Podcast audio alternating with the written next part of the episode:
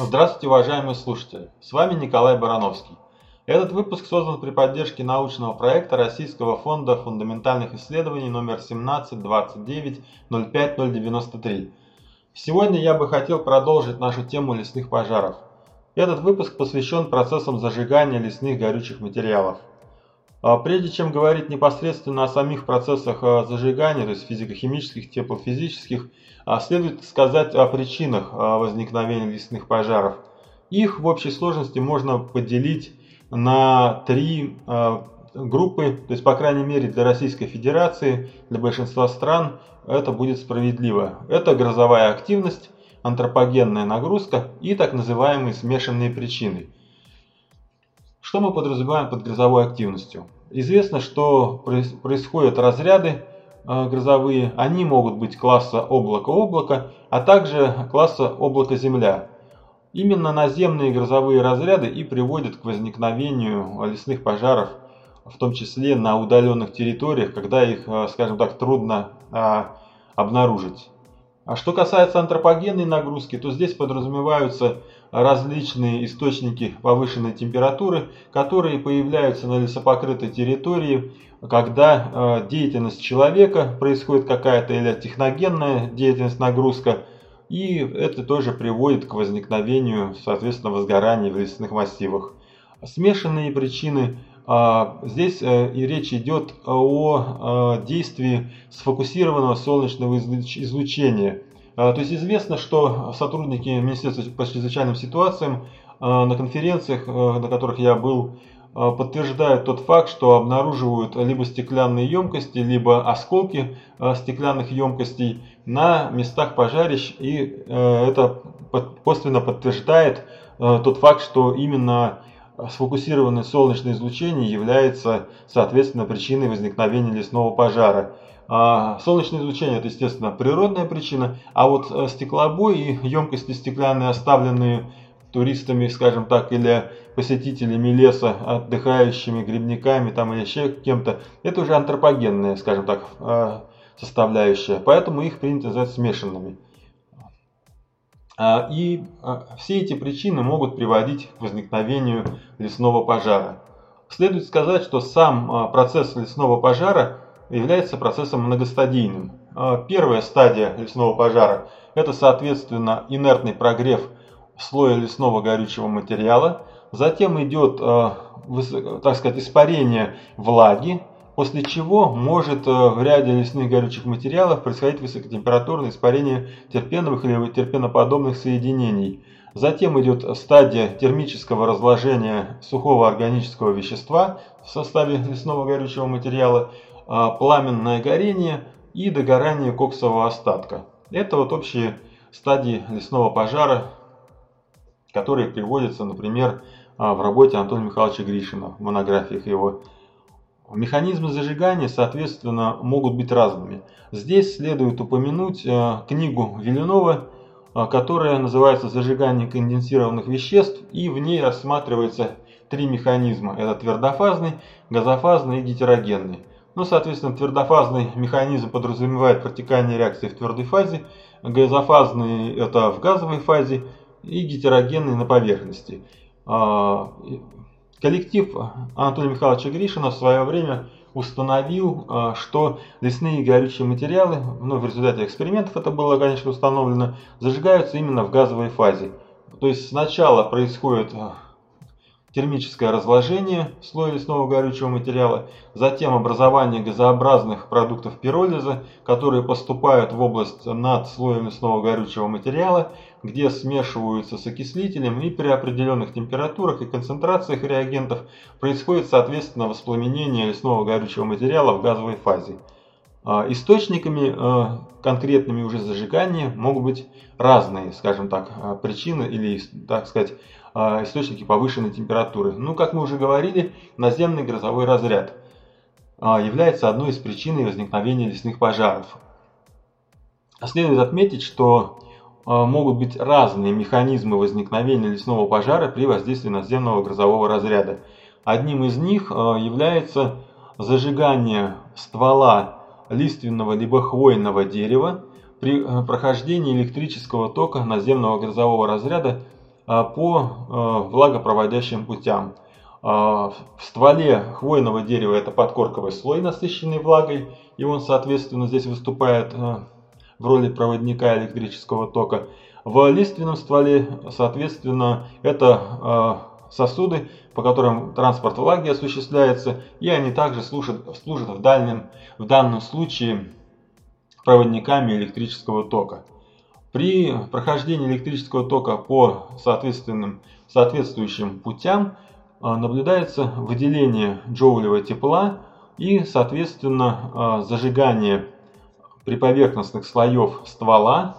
А, в результате роста температуры растут термические напряжения и от ствола могут отделяться фрагменты древесины коркового слоя, которые выпадают нагреты, либо даже в пламенном горении, выпадают на слой напочвенного лесного горючего материала под кроной, и в результате такого воздействия уже, соответственно, нагретой до высоких температур частицы древесины э, может возникнуть и э, очаг, который впоследствии перерастет во фронт низового лесного пожара.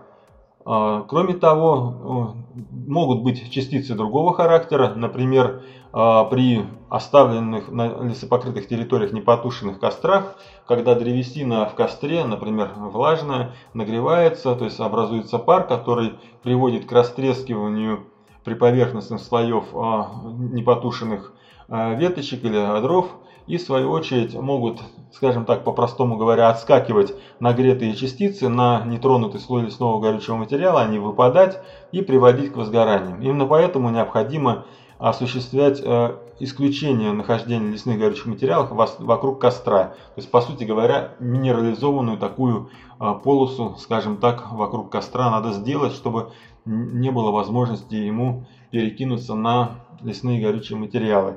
Другая причина, которая также приводит к выпадению нагретых до высоких температур частиц, в данном случае уже металлов, это электросварка или резка металлов на лесопокрытых э, территориях.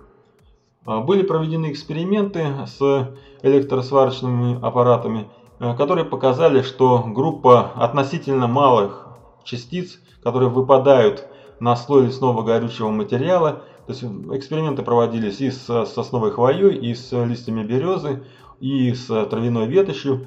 И а, в ряде ситуаций, особенно когда а, одновременно несколько частиц выпадает на локальную область а, лесного горючего материала, либо последовательное с малым интервалом воздействие нескольких частиц в одном месте слоя лесного горючего материала, такие воздействия могут приводить к возникновению очага, возгорания и, соответственно, возникновения низового лесного пожара. А если говорить о сфокусированном солнечном излучении, мы немножко об этом вопросе уже поговорили, и э, является тем фактом, что э, э, могут сфокусировать емкости, либо стекловой, солнечные лучи, которые приведут к возникновению очага низового лесного пожара. В литературе известны, например, Бобраускас описывает данные британской одной лаборатории, где проводились эксперименты с различными стеклянными емкостями, и они позволили э, уточнить, э, что более 12 крат увеличение плотности лучистого теплового потока происходит при прохождении через такие емкости, и тепловой поток сопоставим э, с критическими значениями, полученными, например, в теоретических исследованиях. И это приводит к возникновению возгорания. Кроме того, э, могут быть и э, такие причины, как массивное нагретое тело. Например, в лесах Сибири могут выпадать ступени ракет, и, соответственно, они также могут приводить к возникновению лесных пожаров. В статистике Потомской области, по крайней мере, мне приходилось наблюдать такие причины с указанием именно, что это падение ступени ракеты. А другими причинами могут являться лучистый или конвективный тепловой поток, к примеру, когда есть фронт низового лесного пожара, либо верхового пожара, и от излучения от фронта воздействует на нетронутый слой еще лесного горючего материала, соответственно, может э, приводить это к нагреву и последующему зажиганию слоя лесного горючего материала. Существует также ряд других более специфических причин. Ну, мы в данных, э, так сказать, в данном пока выпуске не будем их рассматривать. Может быть, более подробно рассмотрим уже конкретно, когда будем рассматривать специфические исследования.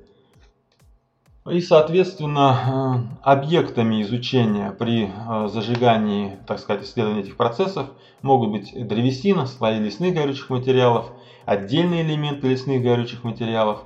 К примеру, как я уже говорил, наземный грозовой разряд воздействует на деревья и, соответственно, может быть объектом исследования это древесина либо хвойных, либо лиственных пород деревьев.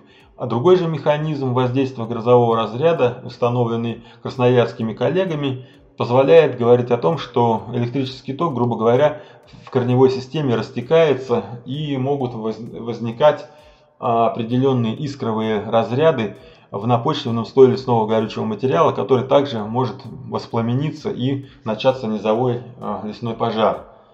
Слои рассматриваются, то есть в экспериментах, в теоретических исследованиях были рассмотрены слои из э, хвоинок, листьев, травяной ветоши, то есть отдельных элементов, совокупности отдельных элементов э, хвоинок, растительных горючих материалов.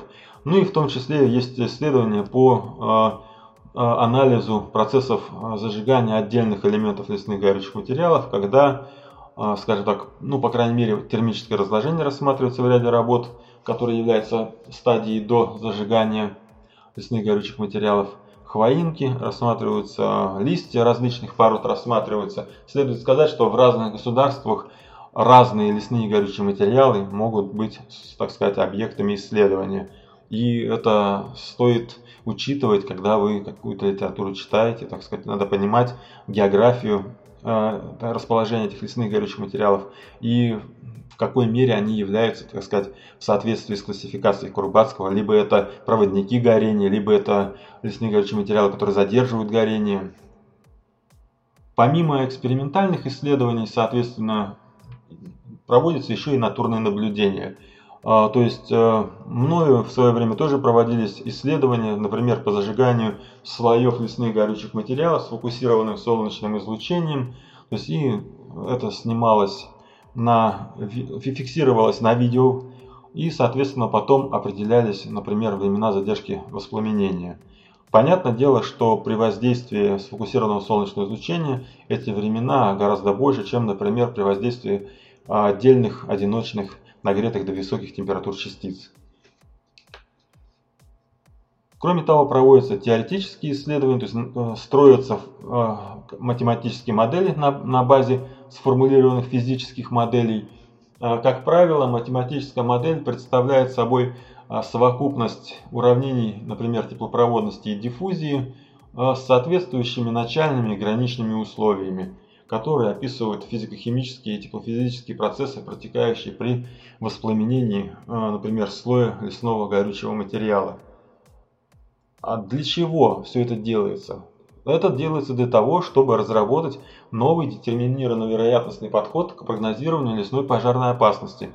А, потому что существующие, существующие системы прогноза лесной пожарной опасности, а, по сути дела, а, сам физико-химический процесс воспламенения слоя или элемента лесного горючего материала не учитывают.